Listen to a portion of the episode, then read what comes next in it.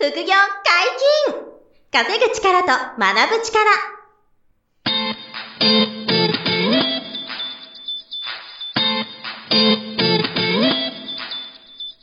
この番組は稼げるようになりたいを叶える副業アカデミーの提供でお送りいたします。副業アカデミーはあなたが副業で稼げる状態になることにコミットしたスクール。初級コースから上級コースまで様々なジャンルの副業ノウハウを学んでいただけます。詳しくは副業アカデミーで検索ください。こんにちは、小林正宏です。山本博史です。よろしくお願いします。はい、よろしくお願いします。本日も二人でお届けします。今日は何の話でしょうか？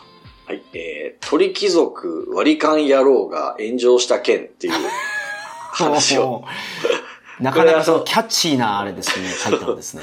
あの、鳥貴族割り勘野郎っていう、あの、フレーズは、はい。あの、ツイッターの、まあ、トレンド入ったとまで言わ、言え言えないかもしれませんけど、かなり、あの、一瞬こう盛り上がってて、はいはいはいはい。あの、まあ、鳥貴族って有名な、あの、こう、居酒屋っていうんですかね、居酒屋さんだと思うんですけど、うんうんうんあそこのその割り勘野郎が、はい、あの、どういう、あの、経緯でこう出てきたかっていうのをちょっと簡単に説明したいと思うんですけど、うんうんうん。なるほど。あの、実は、はい。あのね、僕もちょっと面識がある、あの、はい。不動産会社の社長さんが、あの、うんうんうん。ツイートをしたんですよ。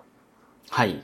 でそのツイート内容にこの鳥貴族割り勘野郎が出てきたっていうので、その方のツイートが炎炎上したというか、はいあはいはい、の、まあ、賛否両論めっちゃ出たっていう感じで、うんうんうんうんで特にね、P の方が、アンチの方が、あの、あ多かったか、多かったかなっていう感じなんですけど、はいはいはいはいはい。で、ちょっとどんなツイートかちょっと読み読み上げようと思うんですけどね。はい。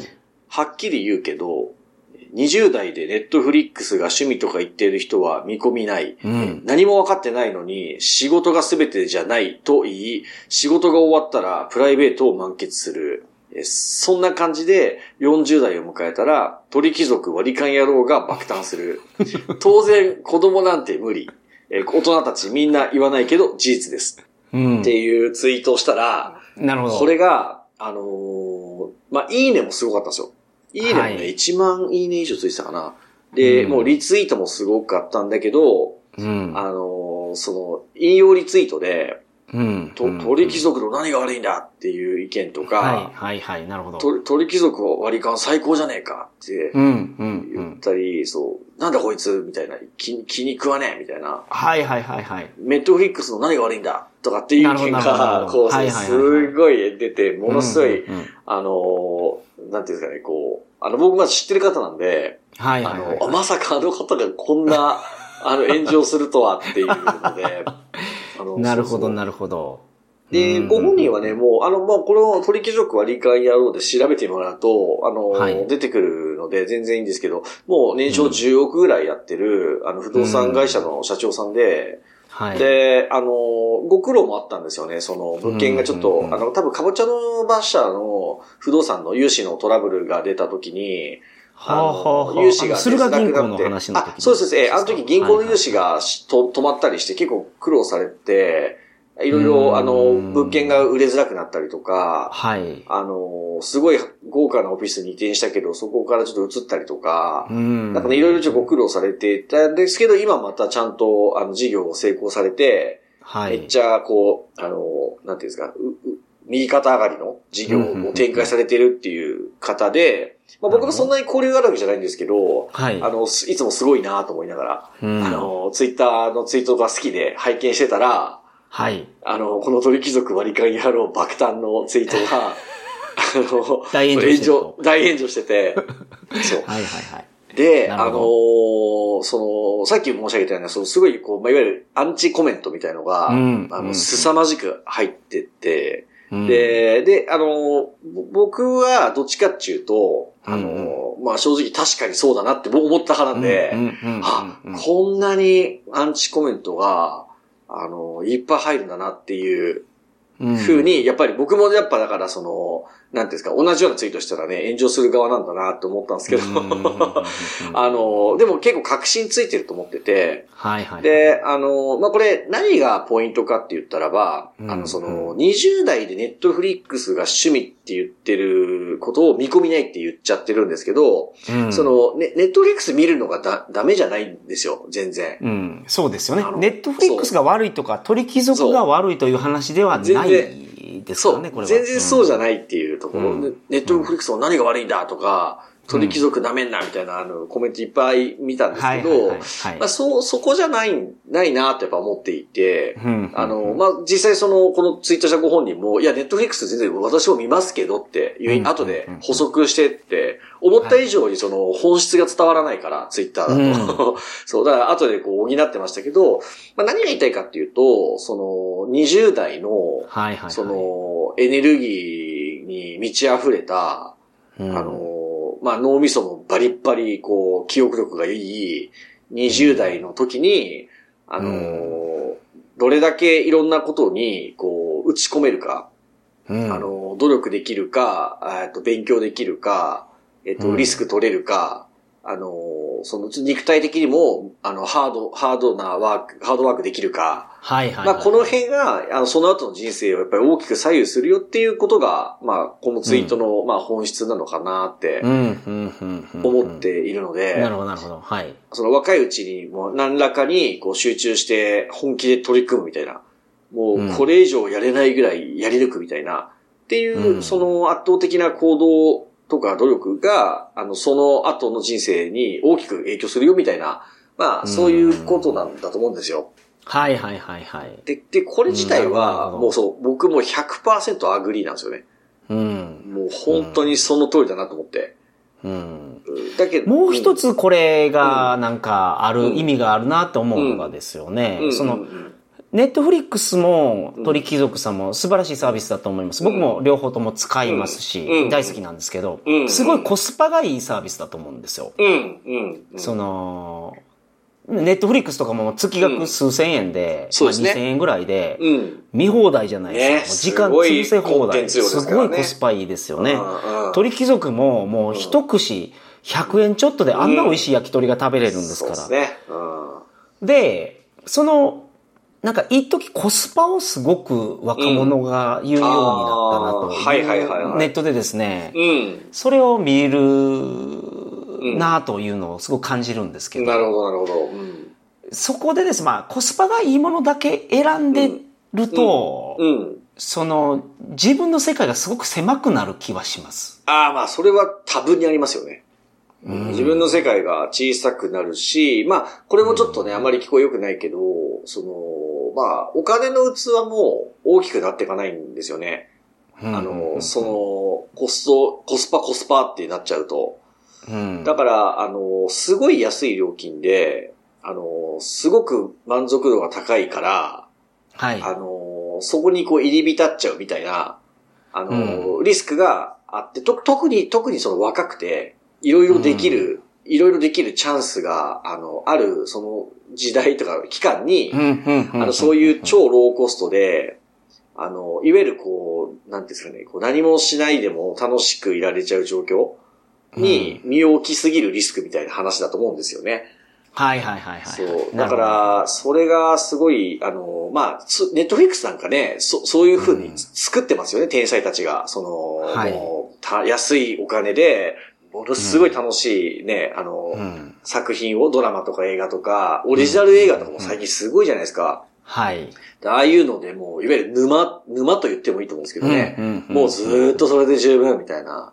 お金もそんなかかんないし、楽しいし、ってなるから、うんまあそういう風なね、マーケット、マーケターたちが、天才たちが作ってるコンはいテンツなんでまさにそれにこう、あの皆さんこう、入り浸っちゃうのもね、わかるんですけど、うんまあ、これが確かに20代で趣味ネットフリックスって言ってたら、確かに、まあそれは楽しいんだけど、うんあの、失うものも多いよねってやっぱ僕も思うんですよね。うんネットフリックスも見ます。だとあ、いいと思うんですけど。そうそうそうそうそうねそう。ネットフリックスだけ。うん。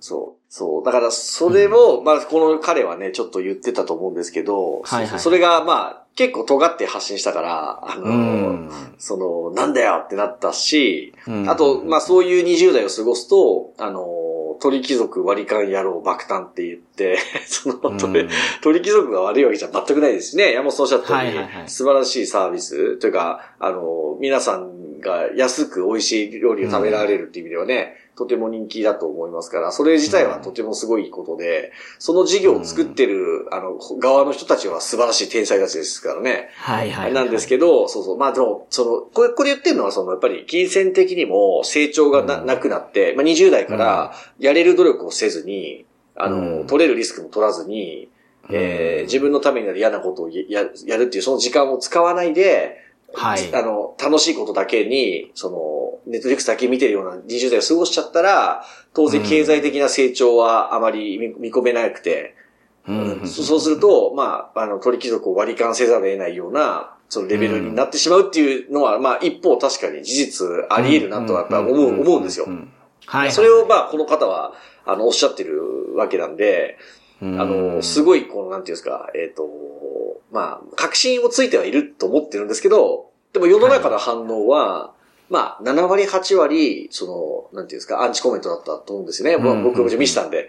そう、だから、はいはい世の中の人は、あの、これはやっぱりムカつくし、あの、うんなんていうんですか、ふざけんなみたいな、偏った意見言うなみたいなき気持ちの人が多いんだけど、まあでもやっぱり20代で努力してる人とか、20代でそのハードワークしてる人とか、20代の時にその、まあのんびりする時間だけじゃなくて、自分の成長とか、あの、学びに投資したり、こう、報道し続けてる人の方が、30代、40代の人生全然違ってるっていうのは僕も周りでたくさん確認してるんで、はいはいはい。そうそうそう、あそれも真実なんだけどなっていうところがね、すごい思うところがあったっていう感じなんですよ。うん前なんか、ホリエモンが、うんその、言ってたやつでですよね。うんうんうん。日本が終わってるんじゃないよ。お前が終わってるんだよっていう、なんか炎上したじゃないですか。ありました。だから手取り13万とか15万ぐらいの人が、この日本こんなに僕働いてんのに、うん僕の手取り12万、13万です、うん日本終わってるってツイートした時に、ホリエモンが、いや、日本が終わってるんじゃなくて、お前が終わってるんだっていうのを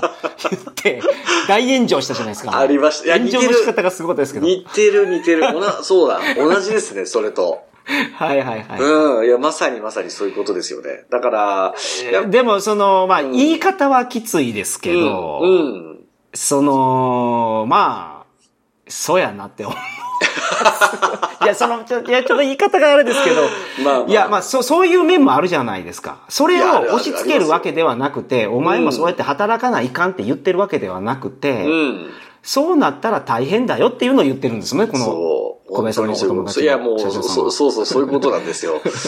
で、あの、ちょっと前。ネットフリックス見るなとか、うんあ、そう、そうじゃないですよ。鳥貴族行くなっていうわけじゃなくて、全然全然、そうそうそう。ご本人もそれは言ってましたから、後で。はいはいはい追加のコメツイートで。そう、全然見れ、うん。私だってネットフリックス見ますし、みたいなね、鳥貴族行くしっていう話なんですよ。うん。で、あれ、ちょっと前にも、この話したんですけど、あの、はい。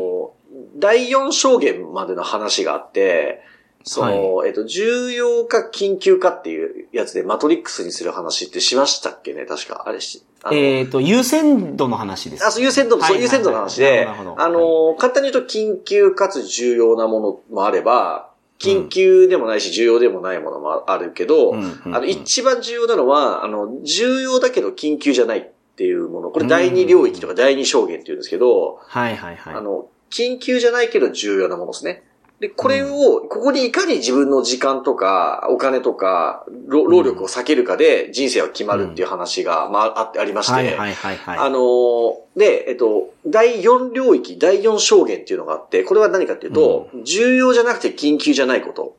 うんうんうん一番、まあ、あの、まあ、はっきり言ってむ無駄になりやすいもの。はい。緊急じゃないしスマホゲームを、そうそうそうレベルを上げてるとか、意思あ集めてるとか。そうなんですよ。別に緊急性はないし、重要でもない。そう、スマホゲーム。今日楽しいからやってるそうそうそう、そうです。あとちょっとこうあんまり意味のない、あの、会社の飲み会とかも申し訳ないけど、僕の中では 第4領域にあったから、会社員時代に会社の飲み会全然行かなかったんですよ。で、帰って、そう自分の副業をやってたんですよね。飲み会断って。で、副業は自分の緊急じゃないけど重要なもんだったんですよ。別に生活する資金は本業の給与で飯食べられてましたけど、将来のために副業頑張ってたんですよ。だから緊急じゃないけど重要なこと、第二領域なんですよね。そう。で、今回のこのツイートもまさにそれで、まあ、ネットフリックスそのもの自体は超一流のサービスですけど、はい。ずーっと自分の隙間時間空いた時間と休みの日にネットフリックスだらーっとお菓子食べながら見てたら、申し訳ないけど、第4証言、第4領域で、緊急じゃなく重要じゃないことになってませんかっていうことなんですよ。それを20代の体力があって、か活力があって、こう、うん。あのね、いろん。なこと吸収できるスポンジみたいな状態の時に、うん。うそ、そこだけなってたらもったいなくて、第二領域にいかにそれを、あの理想作家が大事だよっていうことをこの方おっしゃってたわけで、なるほど、なるほどそう。、重要だけど、緊急じゃないものね。ここに、うん。あの、いかに時間使うかで、あの、人生決まるし、第四領域の緊急じゃなくて重要じゃないものだけやってたら、やっぱり経済的にも成長がないから、鳥貴族行くときもやっぱり割り、割り勘にこだわっちゃうような人になっちゃうよっていう、この、話。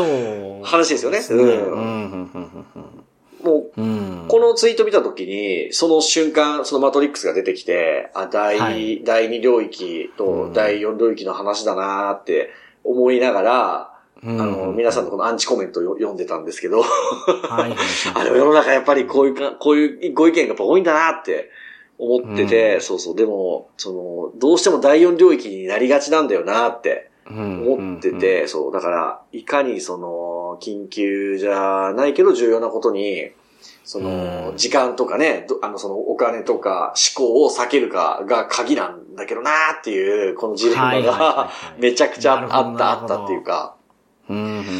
で、やっぱりあの、同意してる人も多く、あの、コメント入ってて、はい。あの確かにその通りだとか、もう100% agree だと。あの、うんもうその30になる前に、その、いわゆるその、身体的なピークは20代に来るから、はい。そこで何をやったかで、その後の幸せのピークも決まるよね、みたいな、んそういうリプ入れてる人とかもいたんですよ。うんで、あ、結構俺もその意見近いなと思って、その人を見てみると、プロフィールとか見てみると、やっぱり、あの、経営者さんだったり、うんあの、なんか抜きん出て結果出てる人が多いんですよ。はいはいはい。そう。で、申し訳ないんですすけど、ちょっとアンチコメントめちゃくちゃえぐいことを悪口書いてる人たち、まあ、ほぼ誹謗中傷に近いようなリプもいっぱい入ってたんですけど、そういうとこ見ると、あの、まあ、フォロワー11人ぐらいの、顔も出てない、身元もわかんないような、あの、匿名アカウントで、で、うん検証、検証系のリツイートいっぱいしてるみたいな。わわかります？け検証とか、プレゼントのキャンペーンとかのリツイートばっかりがタイムラインに並ぶような人がやっぱり多いんですよ。申し訳ないですけど。なるほど。うんなるほど。ああ、やっぱりこういうとこに出るなーなんて思いながら。うんそうそう。あの、絶対全員がそうってわけじゃないけど、まあ、はい傾向としてそういう傾向やっぱどうしてもあるよなっていうのは、うんまあ、うんちょっと嘘つけないなっていうかね。なるほど。なるほど、なるほど。はいうんだから、まあ、ちょっとね、ムカつかれちゃうかもしれないんですけどね、この話自体が。はい。そう。あの、リスナーの皆さんにとってね、うん。そう、ムカつくなみたいな、あるかもしれないけど、まあでもやっぱり、あのー資本主義において、ちょっとこう、はい。経済的にも、人間的にも、人格的にも、こう、成長する人たちっていうのは、その第二領域、緊急じゃないけど重要なこと。ここに、はい。あの、時間とお金と思考を割いてるんだと。うん。ねいうところは、ぜひ、あの、皆さん改めて、えー自分のことにちょっと置き換えてみてもらって、うんあの、今のご自分の毎日の、あの、時間の使い方とかお金の使い方を見たときに、どの領域かなんですよ。第一領域っていうのはちなみに緊急かつ重要なことなんで、これはね、あの、避けられないんですよ。はいはいはいはい。うんなんか会社に出社しなきゃいけないとか、うんうんうん地震が起こったら避難しなきゃいけないとか、こういうのって緊急かつ重要じゃないですか。で、ここういうのはね、もう不可避なんで、最小限絶対やらなきゃいけないけど、最小限に抑えるのがコツなんですよ。はい。はいはいはいはい。で、あの、ねだ第3、第4領域っていうのは、重要じゃないことなんですよ。重要じゃなくて、緊急か緊急じゃないことなんで、うん第3、第4領域は基本的になるべくゼロがいいんですよ。はいはい。ストイックにするなら、なるべくゼロがいいんですよ。で、第2領域ね。緊急じゃないけど重要なこと。ここに残り全てを注ぐぐらいが一番いいんですよ。うんうんうん 確かに。でその、小林さんのようにですよね、うん会社の飲み会全部断って、副業に全集中っていう、その、はい。あのーそこまでストイックになかなか皆さんできないかもし それはさすがに、そうやりすぎですから。そただ、うんあのーこのラジオう。で、うん。えー、副業アカデミーのいろんな講座の先生がはい、共通しておっしゃることは、うんうん1日1時間コツコツやってくれと。そうですね。それで結果が出るということなんで本当にそう、ネットフリックス見たらいけないわけじゃない。そうそうそうネットフリックス見てもいいけど、うん、うん。1時間、そのための努力をしていただければ、その通り。それで人生が変わってる人がいっぱいおるとそういうことです。いうのを先生がおっしゃってます。おっしゃる通りです。はい。ですので、その、なんか、ね、ネットフリックスを見るの、映画見るのをやめてう、ん。趣味捨てて、がむしゃらに働けって言ってるわけではなくて。そう。そういうわけじゃないですから、決して。はい。そう。バランスの話ですよね。そうですよね。そうそうそう。あ、だから、あちょっとネットフリックス見ちゃってて、まあ楽しかったけど、どっちかっていうと第4証言だなって思ったならば、うんうんうんよし、この後1時間副業やろうって言って、まさにそうですね第2領域に進出すると。うん。ね、うんうんそうそう。そういう考え方がね、とっても重要だなっていう話なんですよ。そうそうそうそう。うんまあ、なので誤解がないといいなという、そう思うんですけどね。はいはいはい。いや、もうこれで伝わったと 伝わり思いま。ますしたかね？はい。んまあ、まあ、すごい、あの、比較的こう、身近な方が、あの、はい。ツイッターで炎上してたんで、よければ皆さん検索して見てみてください。鳥貴族割り勘やろうって、あの、検索すれば、あの、いっぱい皆さんのコメントとか、ご本人のツイートうん。出てきますから、はい。はい。うん。そこに今の世の中のバランスというか、あの、はいはいはいはい。が出て、出てますんで、はい。そうですね。で、皆さんがどちらかのポジションに行きたいかっていうのは、うん。あのーまあ、ご自身で考えていただいて、そうそうそうね。もちろんもちろん。うん。で、どういう努力をしたらいいかわからない方、はい。副業アカデミーにですね、はい。無料セミナーがあるんですよ。あ、そうなんです。あの、ホームページに、あの、セミナースケジュールというのがありまして、はいそちら見ていただくと、あの、いろんな副業とか投資の、あの、ノウハウを教えてる、お教えしてる無料セミナーが、あの、たくさんオンライン、対面、どちらもあるので、あの、はい興味があるね、副業とかビジネスとか投資があれば、まずそこを見ていただくと、あ、はいここにちょっと第二領域の自分の時間使ってみるかっていうのがね、うん見つけられると思うので、そはい、興味あるものあればう。ね。もしかしたらすごいこれ面白そうみたいなやつ。いや、ありますよ見つかるかもしれないですよ。あるある。いや、全然いっぱい、そういうの見つけてくださる方たくさんいるんで、はい結構ラインナップも多いのでね、ぜひチェックしてみていただけたらと思います。はい。ぜひ参考にしてください。本日もお疲れ様でした。はい、ありがとうございました。副業解禁稼ぐ力と学ぶ力。そろそろお別れのお時間です。お相手は小林正宏と、山本博史でした。さよなら。さよなら。この番組では皆様からのご質問を大募集しております。副業に関する疑問、質問など、副業アカデミーウェブサイト、ポッドキャストページ内のメールフォームよりお送りくださいませ。